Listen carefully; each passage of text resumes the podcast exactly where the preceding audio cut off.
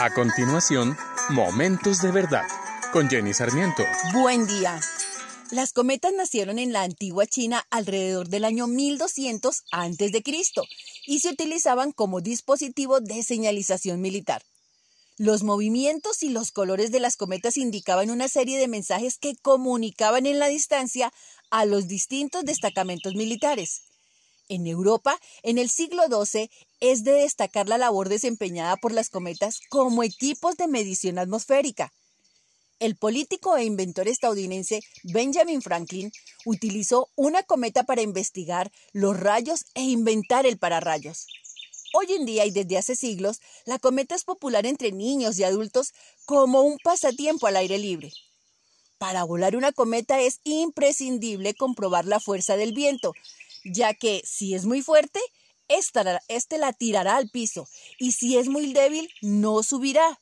Además, se debe contar con un lugar libre de obstáculos para que el conductor de la cometa pueda correr e ir tras ella según se requiera.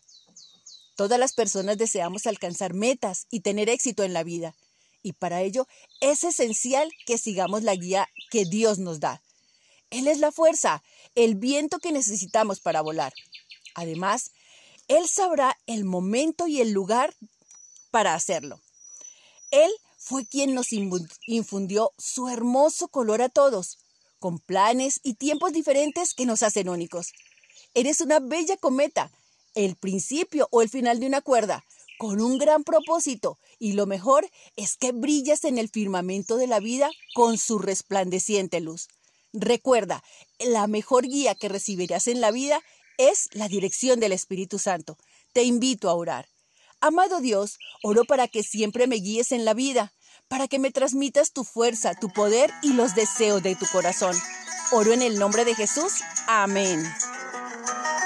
Acabas de escuchar Momentos de Verdad, una palabra de vida para tu espíritu.